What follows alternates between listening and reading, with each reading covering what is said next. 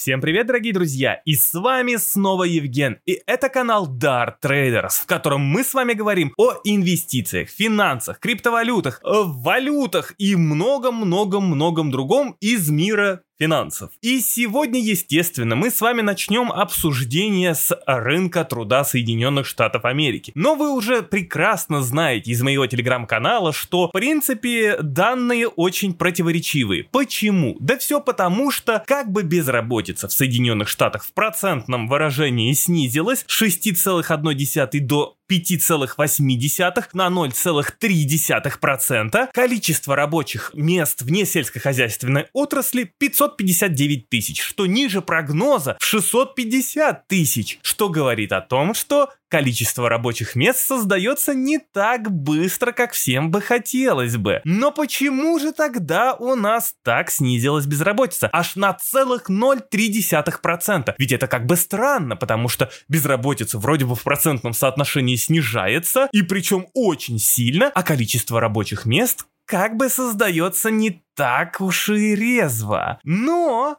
если мы с вами посмотрим, так сказать, в корень отчета, я, между прочим, писал все это в своем телеграм-канале Dart Traders, вы на него подписаны, а если подписаны, то обязательно репостите его своим знакомым, близким, помогите Евгену развиваться. Так вот, я писал сегодня в телеграм-канал, что снизилось участие, именно участие, так сказать, в рынке труда. Получается так, что это интересные данные. Как бы у нас снизилась безработица, количество рабочих мест не так много, а снизилась безработица так сильно только потому, что снизилось количество участвующих в том, чтобы стать именно занятыми, понимаете, в рабочей сфере. И получается, раз снизилось количество участвующих, то получается и безработица тоже снизилась. И никого не касается, никого не волнует, что в целом количество рабочих мест создано не так уж прям много. Но если мы посмотрим с вами на данные по часовой заработной платы, то мы увидим, что там тоже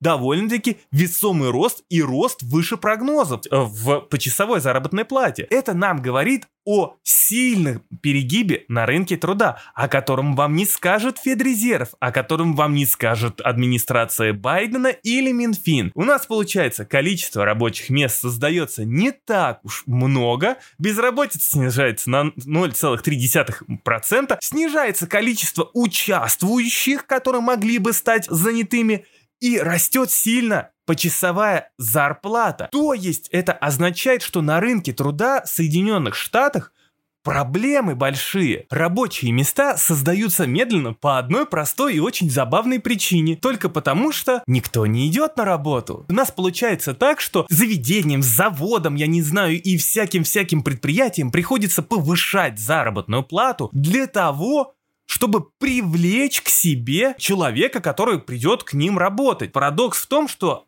люди просто не выходят на работу. В принципе, есть рост на рынке труда, есть рост для того, чтобы создавать рабочие места, но никто не идет. И здесь можно винить и пособие Байдена, и пандемию, и все-все-все вместе взятое. Но на самом деле я, скорее всего, склонен вот эту вот проблему, вот этот перегиб как раз-таки относить, да, действительно, к пособиям. Не то, что как бы люди сидят на пособиях и не выходят на, рабо- на работу, а просто инфляция инфляция, которая в Соединенных Штатах растет, взрастила цены на продукцию. И, естественно, предприятия, которые платили зарплату ранее, ну, в смысле, ту же самую зарплату, к ним неохотно идут э, люди, потому что в первую очередь они привыкли, привыкли к высоким правительственным пособиям по безработице, это раз. Ну и, естественно, опять же, выросли цены на продукцию. То есть э, на продукты и на все-все-все, что есть. И, естественно, ну, никто и не идет сейчас на работу в Соединенных Штатах. И это большая-большая проблема. Почему это огромная проблема? Все очень просто. Чем дольше Соединенные Штаты задерживаются в той самой безработице, которая сейчас на данный момент есть, несмотря даже на все эти прекрасные фантастические данные, которыми хвастается администрация Байдена и которыми будет хвастаться Федрезерв и Министерство труда Соединенных Штатов.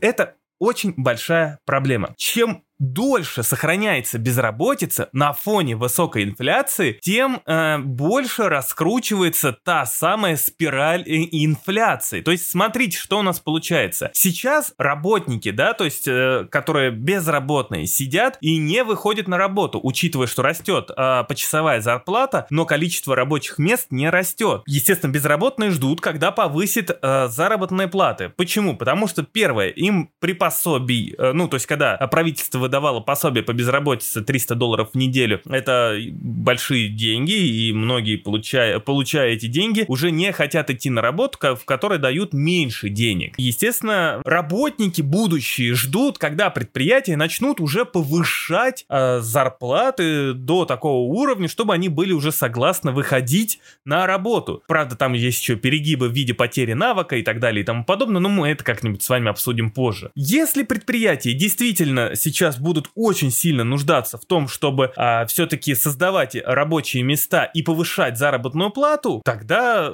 естественно, чем выше заработная плата, тем сильнее эти заработные платы будут, а, естественно, отражаться на конечных ценах на продукцию этого предприятия. Тем самым, вы понимаете, да, вот она инфляционная спираль, она начинает раскручиваться. Но выросли цены на продукции, и тот работник, который хотел устроиться на это предприятие, ему как бы уже будет тоже как уже дороговато именно продукция, и ему уже нужны будут ну больше денег для того, чтобы пойти на эту работу и для того, чтобы в целом как-то выживать. И у нас вот она, та самая инфляционная спираль, которая начинает раскручиваться. Что нужно сделать, как мне кажется, сейчас Байдену и правительству Соединенных Штатов, Минфину и всем-всем-всем-всем? Да, сейчас я скажу очень жесткую вещь, но нужно отменить пособие по безработице прямо сейчас. Если их сейчас не отменить, то потом могут быть очень серьезные последствия, потому что спираль неизвестно до какого момента может раскручиваться. Пока ничего такого супер-мега страшного страшного нет, но все же мы с вами имеем очень сильный перегиб. Высокая инфляция сохраняется,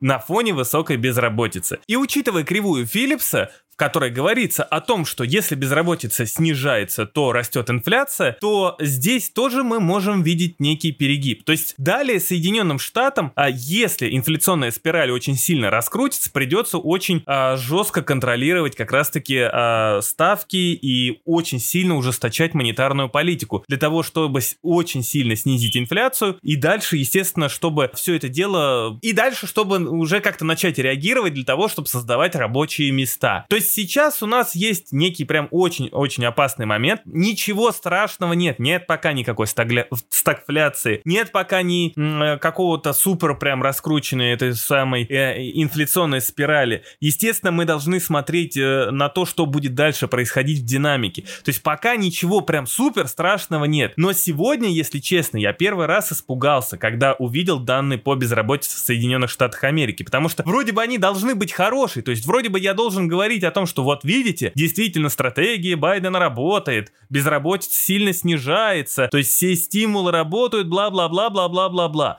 Но на самом деле, на самом деле, все то, что сейчас происходит, выглядит максимально страшно. И здесь нужно и да мы даже с вами видим, как это отражается на ценах на золото. Золото, золото просто раз и в момент, да, обратно ушло до 1900 долларов. Как так работает, понимаете? А получается, люди начинают перекладывать деньги в защитный актив. Единственный защитный актив, не единственный, но самый популярный защитный актив от инфляции, э, защита от инфляции, это, естественно, золото. И золото всегда будет оставаться этим, этой защитой от инфляции. Поэтому, мои дорогие друзья, мы с вами еще вернемся к этой теме. Я постараюсь постараюсь на выходных записать какой-то более и подробный ролик, э, ну, как более подробный ролик. Мы просто с вами опять на выходных поговорим на эту тему. А, может быть, мы пробежимся по каким-то активам. Я попробую высказаться, как э, то, что сейчас происходит с, рас с раскручиванием инфляционной спирали, как это может повлиять в целом на определенные активы. И, в общем, с вами услышимся. Надеюсь, вам понравился данный подкаст, то есть он был как-то для вас полезен. И